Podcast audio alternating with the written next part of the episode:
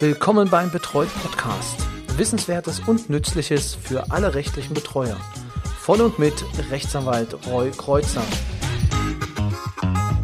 Hallo und herzlich willkommen bei Betreut, dem Podcast für rechtliche Betreuer. Heute wieder mit einer Interviewfolge und äh, mit einer alten Bekannten. Frau Ina Zillmann stand mir nämlich zur Verfügung und hat mir über ihr erstes Jahr als ähm, Berufsbetreuer berichtet. Frau Zillmann hat damals bei mir angefangen, ähm, mitzuhelfen im Büro und ähm, hat sich dann, das war auch die ganze Zeit geplant, selbstständig gemacht. Ja, und jetzt ist fast ein Jahr rum und ich wollte einfach mal fragen und hören, wie es ihr geht und was sie so macht. Ich habe sie in einem WhatsApp-Interview dazu befragt und äh, ihre Antworten gibt es jetzt halt ähm, asynchron, aber doch hoffentlich gut verständlich in diesem Podcast. Genau, Frau Zillmann, schön, dass Sie uns Rede und Antwort stehen. Wie waren Ihre ersten Monate als Berufsbetreuer? Was ist da passiert? Ähm, wie haben Sie das erlebt? Guten Tag, Herr Kreuzer. Ich freue mich, wieder hier zu sein, mit Ihnen zu sprechen. Ja, wie waren meine ersten Schritte als äh, Betreuerin?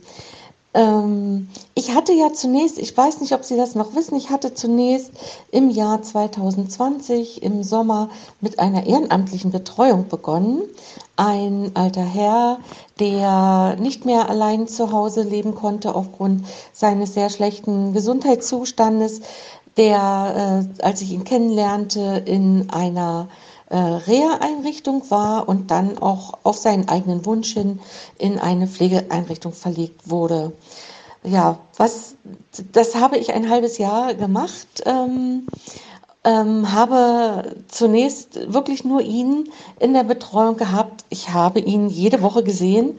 Ich bin also jede Woche zu ihm hingefahren. Ähm, er war ein sehr äh, freundlicher, äh, aufgeweckter, wissbegieriger alter Herr, ähm, ich glaube 86 Jahre alt.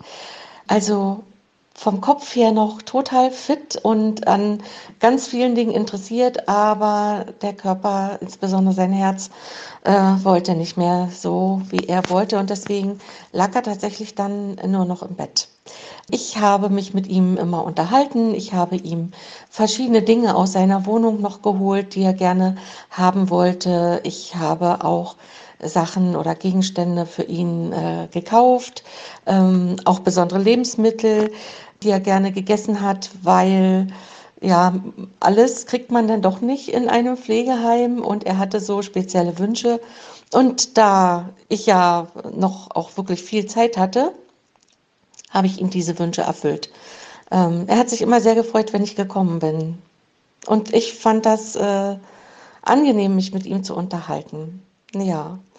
Ja, dann ging es so los, ähm, dass ich ja im Oktober 2020 zu der Eignungsfeststellung gehen konnte in Berlin-Köpenick und habe dann danach auch äh, sehr schnell, tatsächlich äh, zwei Tage später schon, einen Termin dort gehabt. Man hat mich nochmal genau gefragt, was ich mir vorstelle, ähm, wie viel Betreuung ich äh, mir zutraue sozusagen.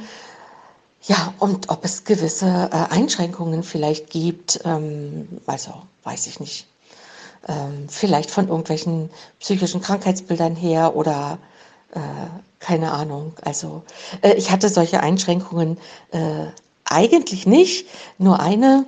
Ich äh, habe es nicht so mit den Hunden und habe gesagt, also wenn ein Betreuter einen Hund hat, insbesondere einen großen, dann äh, bin ich da nicht die Richtige, weil äh, ja, ich fürchte mich vor Hunden. es äh, hat begonnen mit einem Herrn, der ja, im weitesten Sinne auch so alt ist wie ich selbst, in einem Obdachlosenheim lebt, äh, auch immer noch und ähm, aufgrund seines langjährigen Alkoholkonsums äh, mit einigen Folgeerkrankungen zu kämpfen hat und äh, mittlerweile auch im Rollstuhl sitzt. Diese Betreuung habe ich übernommen von einem vorherigen Betreuer, der in den in den Ruhestand gegangen ist. Ich habe also sehr gute Unterlagen, sehr umfangreiche Unterlagen äh, bekommen und musste im Grunde genommen kaum etwas von irgendwo anfordern. Das war sehr positiv. ja, wie ging es weiter? Ähm, das, dann folgte Schlag auf Schlag sozusagen eine alte äh, 84-jährige Dame, die noch mit ihrem Ehemann zu Hause lebt, ähm, ein Herr, der nach äh, Krankenhausaufenthalt ebenfalls in ein Pflegeheim gekommen ist, ähm, ein 90-jähriger Herr, der bereits im Pflegeheim lebte. Ja, und so ging das weiter. Also überwiegend muss ich sagen, sind das äh, alte Menschen tatsächlich. Und am Anfang, äh, also eine Dame hatte ich und der Rest waren alles Männer. Also so im Alter von Mitte 60 bis 90.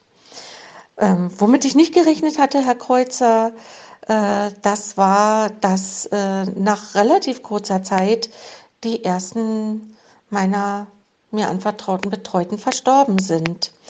Ähm, und zwar nicht nur einer, sondern in, in relativ kurzer Zeit, ähm, also innerhalb eines halben Jahres fünf.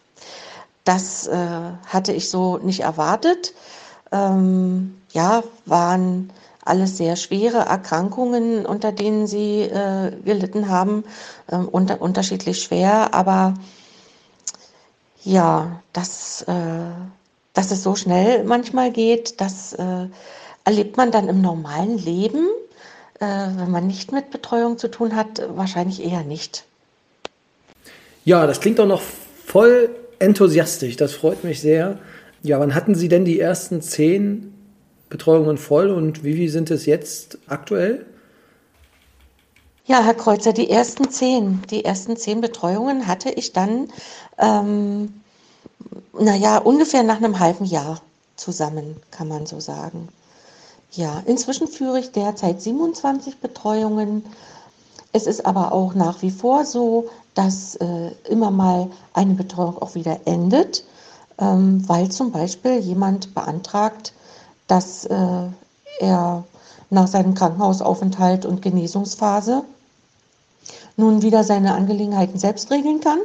Und dann soll die Betreuung aufgehoben werden. Und wenn das so ist, was ja für denjenigen selbst und meistens auch dann für die Angehörigen wirklich wunderbar ist, dann endet die Betreuung auch äh, und wird nicht weiter verlängert, beziehungsweise endet sie dann ähm, manchmal eben schon zum Ende der sogenannten einstweiligen Anordnung. Äh, die Gerichte ähm, beschließen ja sehr häufig eine Betreuung zunächst im Rahmen einer solchen einstweiligen Anordnung, ähm, wenn jemand im Krankenhaus ist. Und da muss dann erstmal geschaut werden im nächsten halben Jahr, solange gehen die, ja, wie, wie gut geht es demjenigen dann, wenn er wieder genesen ist und äh, ist die Betreuung dann noch erforderlich? Wenn so viele Leute in so kurzer Zeit versterben, was macht das eigentlich mit Ihnen? Also waren Sie da vorbereitet oder ähm, ja, wie, wie, gehen da, wie gehen Sie damit emotional um? Herr Kreuzer, das, das, das Leben ist äh, ja, auch wenn sich das jetzt äh, vielleicht platt anhört, aber zu unserem Leben gehört auch das Lebensende. Und ich hatte zwar nicht erwartet, dass es äh, gleich so viele Menschen trifft, äh, die ich hier betreue. Aber äh, da es alles äh, sehr alte Menschen waren, ähm, die eben auch krank waren und zwar schwer krank waren, ähm, war grundsätzlich äh, durchaus davon äh, auch auszugehen, dass äh, das Lebensende vielleicht nicht mehr so fern ist. Und ich habe für mich den Weg gefunden, dass ich mir sage, äh, im Rahmen der Möglichkeiten, die mir zur Verfügung gestanden haben, äh, je nachdem, wie lange auch die gemeinsame Zeit irgendwie äh, gewesen ist im Rahmen der Betreuung, dass ich das äh, alles gemacht habe, was mir möglich war, ähm, zu unterstützen und Dinge zu erledigen ähm, vielleicht auch ein paar kleine Wünsche noch zu erfüllen, weil ähm, bei mehreren war das so, dass keine Angehörigen da waren und dann übernimmt man als Betreuer auch immer naja, so eine Teilaufgabe, wie sie sonst vielleicht ein, ein Kind oder ein anderer Angehöriger äh, wahrgenommen hätte.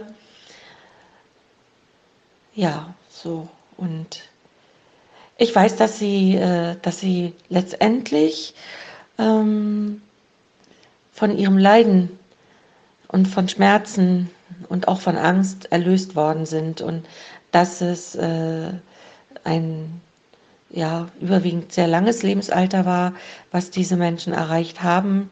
Und von daher konnte ich gut damit abschließen. Hm, kommen wir nun mal zurück ja, zu Ihrer Tätigkeit. Ähm, wie sind Sie denn an die Betreuungen gekommen, beziehungsweise wie ging es los? Einstweilige ähm, Verfügungen oder waren es immer grundständige Betreuungen, die Sie bekommen haben? Also wie kann man sich das in etwa beim Beginn bei Ihnen vorstellen? Herr Kreuzer, ich hatte mich bereit erklärt, gegenüber der Betreuungsbehörde äh, für Eilbetreuung zur Verfügung zu stehen. Am Anfang, äh, wo ich noch relativ viel Zeit tatsächlich hatte, ne, wenn man so anfängt, seinen Betreuungsbestand ähm, aufzubauen sozusagen, dann ähm, ja, ist der Tag noch nicht so durchgetaktet und deswegen äh, bei einer Eilbetreuung geht das immer um medizinische Sachverhalte, wo eben überwiegend derjenige auch im Krankenhaus ist und ähm, per sofort gegebenenfalls Entscheidungen getroffen werden müssen, die derjenige aktuell nicht selber treffen kann. Von daher ähm, war das anfangs sehr häufig, dass diese äh, Betreuung im Rahmen einer einstweiligen Anordnung mir ähm, zugegangen sind. Und dann war das immer so, die Betreuungsbehörde hat mich angerufen und gefragt, ob ich äh, mir das auch tatsächlich vorstellen kann. Äh, wir haben den Sachverhalt geschildert und dann, sage ich mal, zwei Tage, zwei Tage später hatte ich den Beschluss und äh, bin dann eben ja habe als erstes den Kontakt auch zum, zum Krankenhaus dann immer äh, aufgenommen, um äh, zu klären, sind da tatsächlich aktuell Dinge zu regeln, ähm, ja, oder muss irgendwas entschieden werden, was derjenige halt nicht kann. Ähm, inzwischen ist es so, dass ich keine Betreuung mehr habe, die im Rahmen einer einstweiligen Anordnung läuft. Ähm, die meisten dieser ursprünglichen äh, sind dann tatsächlich in dauerhafte Betreuung überführt worden. Und ich habe natürlich auch äh, andere dauerhafte Betreuungen äh, bekommen. Ähm, vielleicht ist noch interessant zu wissen, dass äh, ich ja zwar zunächst mal äh, mit den Berufsbetreuungen über die Betreuungsbehörde Treptow-Köpenick begonnen habe, aber es sind ja auch ähm, äh, Betreute dann äh, verzogen zum Beispiel. Also sie sind ähm, in einen anderen Stadtbezirk gezogen, in ein Pflegeheim beispielsweise, sodass dann auch das Betreuungsgericht äh, in Köpenick die Betreuung anders dann für diesen Stadtbezirk zuständige Betreuungsgericht abgegeben hat, sodass ich inzwischen, ich glaube, für fünf verschiedene äh, Gerichte in Berlin Betreuungen führe. Also auch für Lichtenberg, Kreuzberg, ähm, Neukölln und Mitte. Genau. Neben Treptow-Köpenick. Okay. Gab es dann irgendwelche Einschränkungen, die Sie gemacht hatten bei der Vergabe der Betreuungen und äh, welchen Altersdurchschnitt haben Sie in etwa? Also wie alt sind Ihre Betreuten? Jung, älter? Wie kann man sich das vorstellen? Nein, ich hatte keine Einschränkungen gemacht. Äh, also das mit den Hunden war wirklich das Einzige. Ich habe keine Einschränkungen gemacht, äh, ob es jetzt Männer, Frauen, jung, alt, äh, psychisch erkrankt, anders erkrankt. Ähm, nein, ich hatte keine, keine, keine Einschränkungen gemacht. Ähm, meine Betreuten sind im Alter von 34 bis 96 Jahre alt inzwischen. Also es ist alles, äh, es ist jedes Alter vertreten. Allerdings äh, doch, ähm, ich schätze so die Hälfte von den jetzt 27, ähm, also ja, weiß, vielleicht 15, sind äh, 80 plus. Der Rest ist jünger. Ähm, ja, wie gesagt, 34, 42, 43 ist dabei, ähm, auch mehrere so um die 60 oder gerade im Rentenalter 65. Ja. Gut. Nächste Frage, die ich hätte. Sie waren ja bei mir eine Zeit lang halt mit dabei und konnten dann sich alles anschauen. Was war für Sie jetzt neu, ähm, was Sie bei mir vielleicht nicht gesehen haben oder ja, was, was, was so Sie überrascht hat? Und äh, ja, gab es vielleicht auch böse Überraschungen oder etwas, ähm, wo Sie dann gesagt haben, oh, da habe ich was ganz Neues gelernt, äh, da bin ich noch nie dran vorbeigekommen ähm, gab es mit Sicherheit. Also vielleicht können Sie uns da ein bisschen einen Einblick geben. Dadurch, dass ich diese lange Zeit bei Ihnen arbeiten konnte und auch ähm, nicht nur irgendwelche Vorgänge bearbeitet habe, sondern insbesondere auch die gesamte Post gesehen habe, was alles so gekommen ist, ähm, hatte ich eine gute Vorstellung, äh, wie läuft das ab, mit welchen Sachverhalten habe ich es zu tun. Wenn man es dann natürlich dann aber selber auf dem Tisch hat äh, und dann merkt, wie umfangreich ein Antrag ist, wenn man Hilfe zur Pflege beantragt, was da alles auszufüllen ist, teilweise mehrfach dieselben Angaben äh, und dass man dann wirklich ja, mehr als eine Stunde daran sitzt, äh, das, das war mir vorher nicht so klar, dass es so, so aufwendig teilweise wirklich ist. Äh, oder auch ein Rentenantrag. Ein Rentenantrag, ich glaube, der hat, weiß nicht, um die 30 Seiten oder so. Da ist schon eine Menge, was da gefragt wird, was man im Vorfeld alles auch er fragen muss bei seinem Betreuten. Sonst kann man den Antrag so nicht stellen. Was für mich ganz völlig Neuland war, ähm, ist eine sogenannte Zuweisungsverfügung. Das heißt, jemand ist obdachlos und äh, bekommt über das äh, jeweilige Sozialamt ähm, die Genehmigung, in, einer, in einem Wohnheim für Obdachlose leben zu können, dass äh, derjenige dort aufgenommen wird. Und da ist äh, das Komplizierte daran auch, komplizierte, man muss es einfach wissen und äh, das hatte ich vorher ja äh, gar nicht.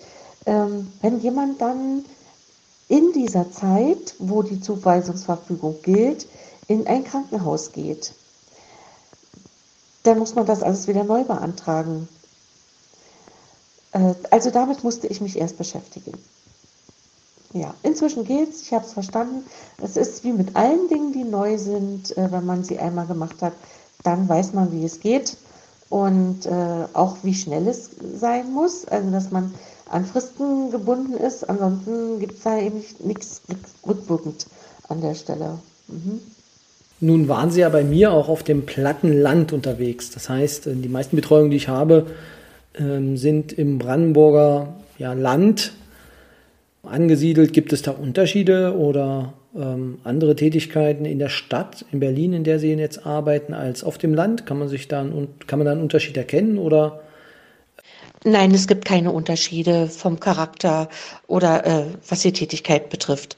Ähm, es gibt sehr freundliche, aufgeschlossene, nette Menschen, die, äh, mit, mit denen es wirklich eine Freude ist, äh, mit ihnen und für sie zu arbeiten die sich, äh, die das wahrnehmen, ähm, dass da jemand ist, der sich sehr kümmert, ähm, auch durchaus viel Zeit investiert, ähm, manche Dinge mehr macht als vielleicht ein anderer.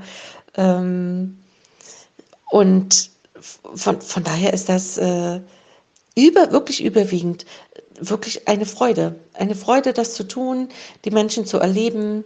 Ähm, ich mache sehr gerne Hausbesuche. Mir ist das persönlich wichtig, meine Betreuten regelmäßig zu sehen, um überhaupt zu wissen, äh, was, was, was beschäftigt sie denn so, was steht denn jetzt aktuell an.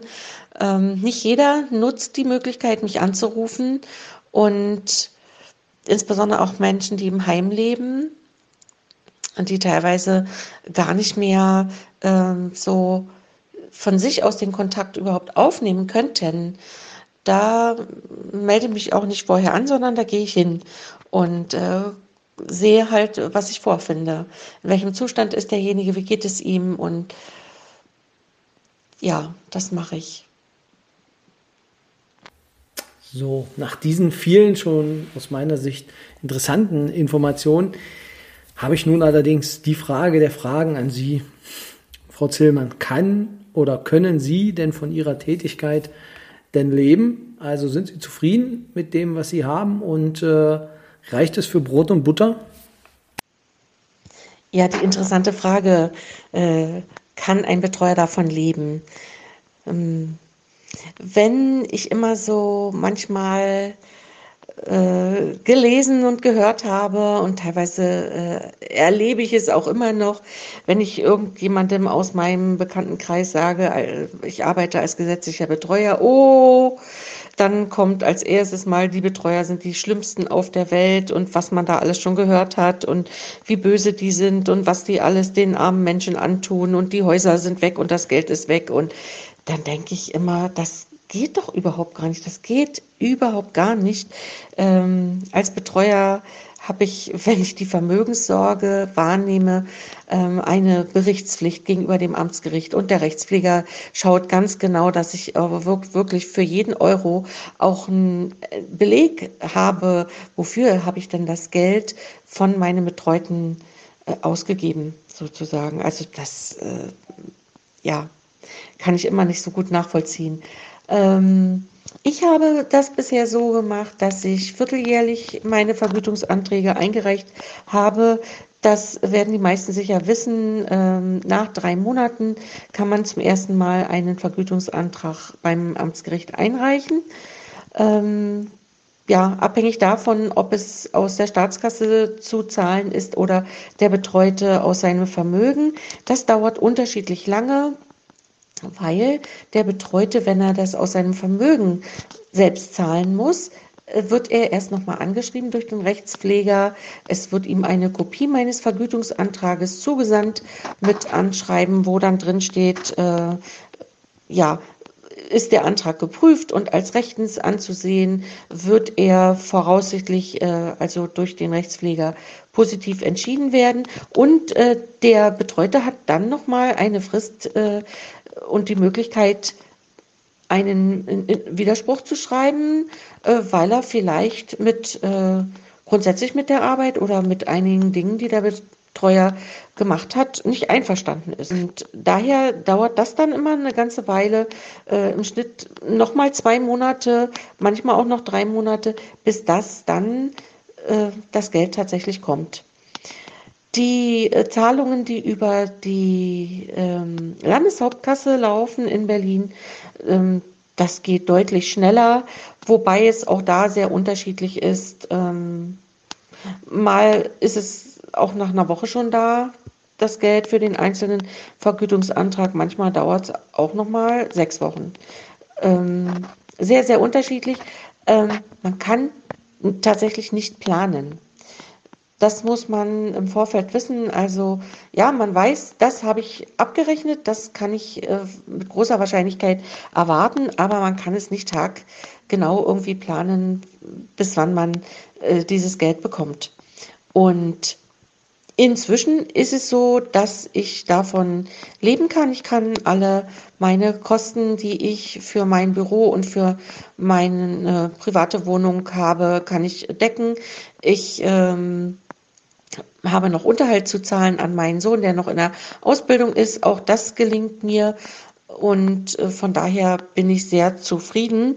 Ähm, ja, das Finanzamt hat zugeschlagen. Ich äh, leiste jetzt quartalsweise Steuervorauszahlungen und äh, habe auch eine größere Nachzahlung. Äh, Nein, keine Entschuldigung, keine Nachzahlung, sondern es ist auch eine Vorauszahlung für das vergangene Jahr äh, leisten müssen, sodass äh, meine, meine kleineren Reserven, die ich jetzt in diesem einen Jahr dachte, mir schon zurücklegen zu können, die sind aufgebraucht. Also die, das Finanzamt sagt, ich muss. Ähm, ich hoffe allerdings, dass ich das wiederbekomme, wenn ich dann für 2021 und äh, 22 später die Steuererklärungen mache. interessant hier vielleicht nochmal zu erwähnen, auch wenn es wahrscheinlich die meisten doch wissen. Die Vergütung äh, ist abhängig ja davon, wo derjenige lebt, der betreut wird. Ist er zu Hause oder ist er in einer Einrichtung? Ist derjenige vermögend oder mittellos? Und es hängt auch davon ab, welche Ausbildung der Betreuer tatsächlich hat. Und ähm, da habe ich, empfinde ich jedenfalls so wirklich großes Glück, dass eines meiner beiden Studien angerechnet äh, oder so eingeschätzt worden ist, dass ich ähm, ja die Vergütungstabelle C heranziehen darf. Da bin ich sehr zufrieden und freue mich, dass ich das damals auf mich genommen habe, äh, zwei äh, Studien zu machen. Ja, Vergütungsstufe C sind Sie. Ähm, vielleicht können Sie uns da noch sagen, wie da der Werdegang war, dass Sie dort reingekommen sind, was da die Voraussetzungen, die Sie erfüllt haben, waren, ähm, dass Sie dort, ja, dass Sie die Vergütungsstufe C bekommen haben. Und was mich natürlich noch interessiert, Gab es irgendwie ja einen schönsten Moment oder auch einen schlimmsten Moment in Ihrer bisherigen Tätigkeit äh, als Betreuer? Fällt Ihnen da was ein, äh, was Sie vielleicht mit unseren Hörern teilen möchten? Ja, Herr Kreuzer, ich habe ähm, anders. Ich bin ja in der DDR groß geworden. Ich habe also ähm, die normale Schule besucht. Nach zehn Klassen habe ich einen Beruf gelernt und dann ein Studium der Ökonomie absolviert. Und dieses Studium ist gleichgestellt worden nach der Wende. Ähm, und es gibt ja Rechtsprechung, soweit ich weiß, dazu, dass der ähm, Diplombetriebswirt anerkannt wird für die Vergütungstabelle C. Das zunächst als erstes. Ähm, ja, der schönste Moment und der traurigste Moment oder der, der schwierigste. Also ich glaube, der schönste Moment in, in, äh, war eigentlich nicht in der Arbeit an sich, sondern ich habe das so empfunden. Sie wissen ja, es hat eine ziemlich lange Zeit gedauert, bis dass ich tatsächlich in dieses Berufsfeld einsteigen konnte.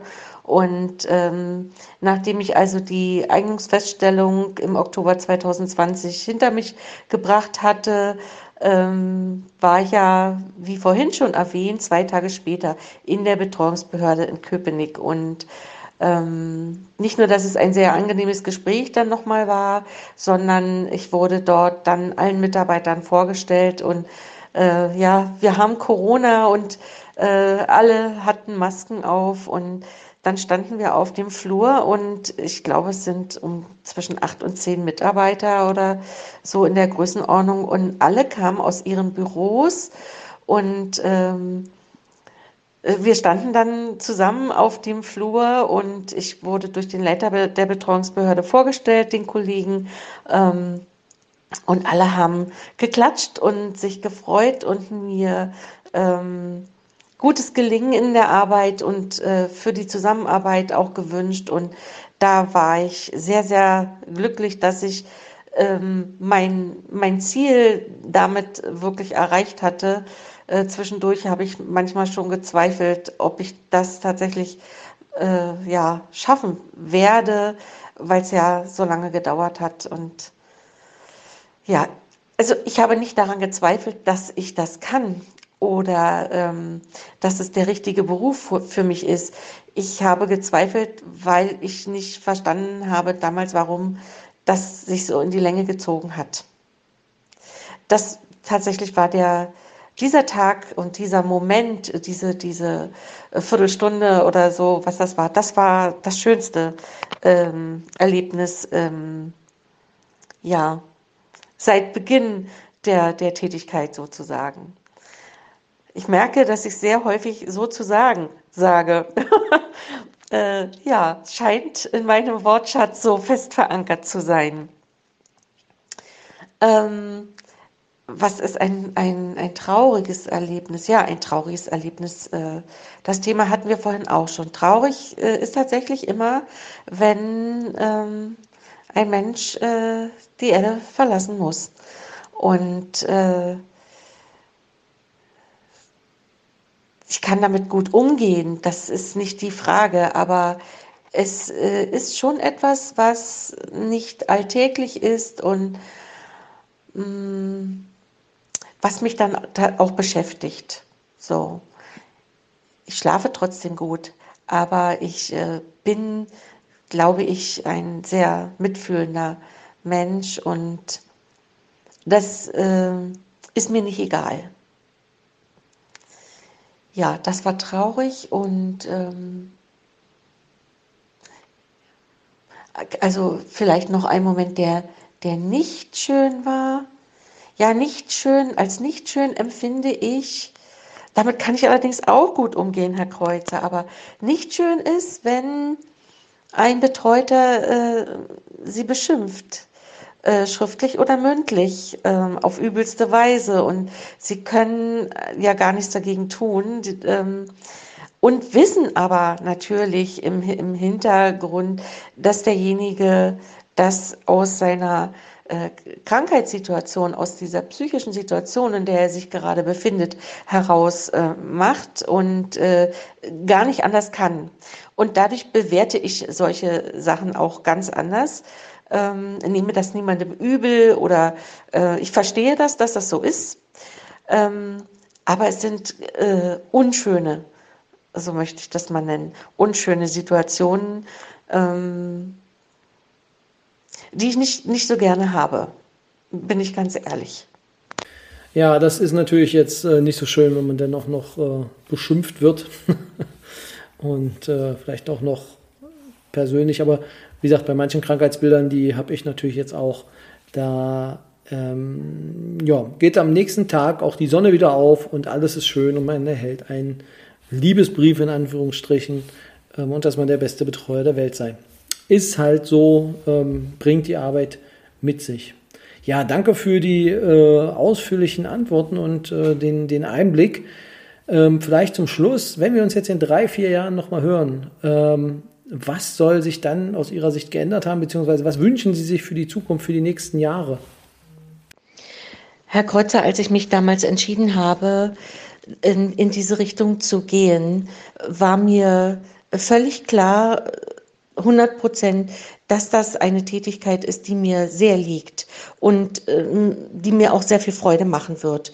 Ich wusste genau, dass ich das kann rein vom, also vom Intellekt her, vom organisatorischen, ähm, vom, vom schriftlichen her. Also ich, äh, ich schreibe gerne Berichte ans Gericht und ich glaube, die freuen sich immer, wenn sie einen von mir lesen. Ähm, also ich weiß es nicht, aber ähm, das macht, das macht mir Spaß und ich glaube, dass man das dann auch merkt in, in dem, was ich da so verschicke. Äh, ja, was wünsche ich mir? Ich möchte, ähm, also ich werde ja jetzt in Kürze 58 Jahre alt, äh, kann man ja ruhig mal sagen. Und das heißt, ich werde noch neun Jahre bis äh, zu der 67, so wie es im Moment jetzt angedacht ist, äh, tatsächlich weiterarbeiten. Und ich wünsche mir nur, dass ich gesund bleibe, dass ich gesund bleibe, dass also körperlich und geistig äh, keine, keine Ausfälle da irgendwie in Größenordnungen kommen werden in den nächsten Jahren, so dass ich diese Arbeit äh, weitermachen kann. Und das, das ist eigentlich mein Hauptwunsch. Die Arbeit an sich ist wirklich genau das, was mir liegt. Und ähm, ich denke, das merken, das merken die, die Betreuten, das merken die Angehörigen, das, das merken, glaube ich, alle, die, die irgendwie dann so in, in der echten Arbeit mit mir da zu tun haben. Von daher, ja, was wünsche ich mir? Ich wünsche mir, dass es so, so weitergeht, so gut geht, ähm, dass äh, ich, ja, vielen, vielen Menschen, die, insbesondere denen, die alleine sind, die alleine ge übrig geblieben sind oftmals, ne? Es sind äh, keine Kinder da oder keine Kinder mehr da und äh, Partner sind schon verstorben. Es gibt keine anderen Angehörigen und sie sind alleine und ähm, kommen und da spielt das Alter gar keine Rolle. Äh, sie kommen einfach äh, aus bestimmten Gründen mit ihrem Leben alleine nicht zurecht und ich ähm, unterstütze gerne. Ich unterstütze sie da gerne. Äh, all das, was eben nicht gut oder gar nicht alleine geht, wenn ich das kann, dann mache ich das gerne. Ähm, und freue mich dann im Ergebnis, wenn ich erlebe, ähm, dass es sich positiv für denjenigen auswirkt auf die eine oder andere Weise. Und so soll das gerne weitergehen. Ja, äh, zum, ganz zum Schluss vielleicht äh, noch so als, als, als Wunsch zum Ende. Ähm, wichtig ist auch, dass man sich selber äh, da bei der ganzen Arbeit und auch der Freude, die da ist, dass man sich aber sich selbst und seine eigenen Bedürfnisse auch nicht äh, hinten anstellt, sondern dass man das immer mit im Blick hat. Und ich arbeite im Schnitt zehn Stunden jeden Tag.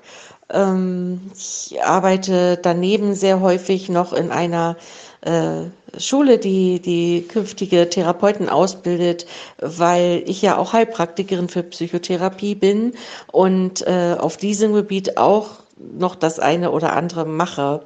Und ich muss da im Blick behalten, äh, dass ich Zeit zum Erholen brauche. Bis jetzt gelingt mir das gut. Und ich wünsche mir für mich, dass ich das auch weiter so gut hinkriege, das äh, Private und den, mit dem Dienstlichen oder dem Beruflichen und ähm, eben auch diese Auszeiten, das alles gut ähm, organisieren zu können.